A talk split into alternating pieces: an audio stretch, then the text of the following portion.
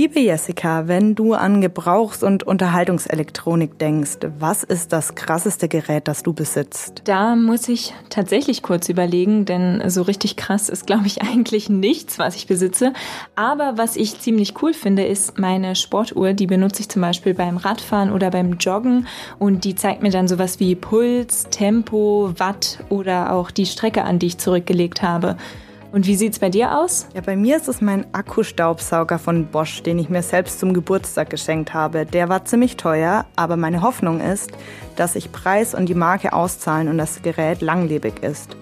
Und damit bin ich nicht alleine. Der Trend bei Gebrauchs- und Unterhaltungselektronik zeigt in Richtung Nachhaltigkeit und Premiumisierung.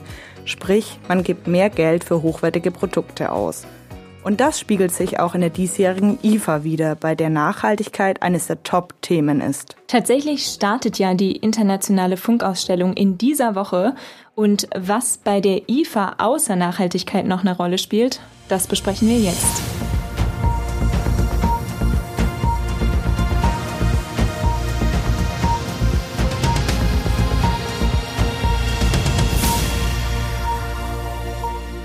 Und damit hallo und willkommen zu einer neuen Folge unseres Shortcasts Erklär's mir, ein Podcast der Berliner Morgenpost. Mein Name ist Jessica Harnack, ich bin Redakteurin bei der Berliner Morgenpost und mir gegenüber steht heute meine Kollegin Miriam Schapke. Das Thema der heutigen Folge ist, wie gesagt, die IFA, also die internationale Funkausstellung. Und Miriam, erzähl doch mal, was genau erwartet denn die Besucherinnen und Besucher dieses Jahr? Ja, die IFA ist die größte Messe für Unterhaltungselektronik und Haushaltsgeräte. Und wer die neuesten Techniktrends noch vor offiziellen Verkaufsstart testen möchte, ist auf der IFA genau richtig. Die Besucher erwartet hier unter anderem die Themenbereiche Entertainment, Gaming, Mobilität, Fitness oder Haushalt. Und unter den Ausstellern sind große Marken vertreten wie Siemens, Miele, Bosch, Samsung, Grundig, Tesla, Hammer, Honor oder Panasonic. Und die diesjährige IFA ist nochmal größer als die im vergangenen Jahr. 2059 Aussteller aus 48 Ländern präsentieren ihre Elektro-Highlights in 26 Messehallen und es werden 180.000 Besucherinnen und Besucher erwartet. Das ist auf jeden Fall eine ganze Menge. Ähm, Nochmal zum Grundlegenden. Wann und wo findet denn die IFA überhaupt statt? Ja, die IFA findet wie gewohnt auf dem Berliner Messegelände statt und läuft vom kommenden Freitag, den 1. September, bis Dienstag, den 5. September. Die Öffnungszeiten sind täglich zwischen 10 und 18 Uhr. Kannst du noch mal ein bisschen genauer erklären, was die diesjährigen Highlights der IFA sind? Ja klar, wie schon erwähnt, ist Nachhaltigkeit ein Top-Thema der IFA. Energiesparen, Vermeiden von Elektromüll, Kreislaufwirtschaft. Die Hersteller halten Reden zu dem Thema und am Messe Samstag, den 2. September, findet ein Repair-Café statt, in welchem Besuchende Elektrogeräte reparieren lassen können. Ein zusätzliches Highlight der diesjährigen IFA ist die Rede von der Investorin und Influencerin Diana zur Löwen. Außerdem werden am Messemontag Spieler des ersten FC Unions auf der Elektromesse erwartet und ähm, die Besucherinnen und Besucher können Fotos und Autogramme mit den Spielern machen.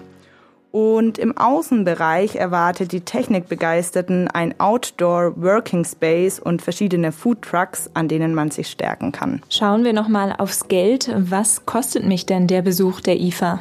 Ja, im Vergleich zum letzten Jahr hat sich die Preisstruktur der IFA verändert. Während letztes Jahr eine Tageskarte 17,50 Euro gekostet hat und ermäßigt 13 Euro, gibt es dieses Jahr gar keine Tagestickets mehr sondern ausschließlich Fünftagestickets. Die sind dementsprechend teurer. Bis zum 31. August können Tickets für 22,91 und für Studierende für 11,78 Euro online erworben werden. Und vor Ort kostet ein Ticket dann 28,55 Euro bzw. ermäßigt 14,27 Euro.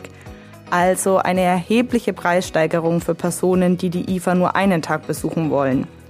Zu beachten ist außerdem, dass die Tickets vor Ort ausschließlich mit Karte und nicht bar bezahlt werden können. Gibt es sonst noch was Wichtiges, was ich bei meinem IFA-Besuch beachten sollte? Ja, gemütliches Schuhwerk ist essentiell, denn die Ausstellungsfläche der IFA ist groß und die Wege sind weit und schmerzende Füße sollen den Spaß ja nicht mindern.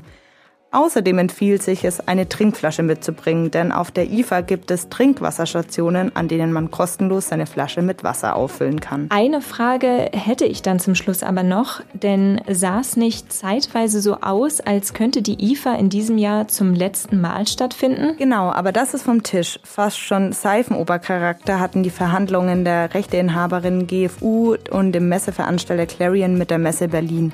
Die GFU drohte mit einem Weggang aus Berlin. Vom Land hieß es hingegen, man würde nicht alles mit sich machen lassen. Am Ende stand dann doch die Einigung und die Parteien beschlossen einen Zehn-Jahres-Vertrag, der das Stattfinden der IFA in Berlin bis einschließlich 2032 sichert. Eine kleine Hintertür blieb dennoch offen. Nach fünf Jahren kann die Zusammenarbeit nämlich beidseitig gekündigt werden. Was aber in jedem Fall gesichert ist, ist das 100-jährige Jubiläum der IFA nächstes Jahr, denn die traditionsreiche Messe fand bereits 1924 zum ersten Mal in Berlin statt. Das 100-jährige Jubiläum können wir uns also alle schon mal im Kalender notieren. Und für dieses Jahr wünschen wir dann natürlich allen Technikbegeisterten eine gute IFA und auch allen anderen eine schöne Restwoche. Und das war eine neue Folge unseres Shortcasts Erklär's mir, ein Podcast der Berliner Morgenpost. Wenn euch die Folge gefallen hat, abonniert uns gerne oder lasst uns eine Bewertung da. Ihr findet uns auf den gängigen Podcast-Portalen wie Spotify, Apple Podcast oder Deezer. Außerdem könnt ihr uns auch per Mail erreichen, falls ihr Anregungen oder Themenvorschläge habt. Schreibt uns dann einfach an erklärsmir.funkemedien.de. Wir freuen uns über Post von euch. Und für heute machen wir jetzt erstmal Schluss. Danke fürs Zuhören und bis zum nächsten Mal. Tschüss. Tschüss.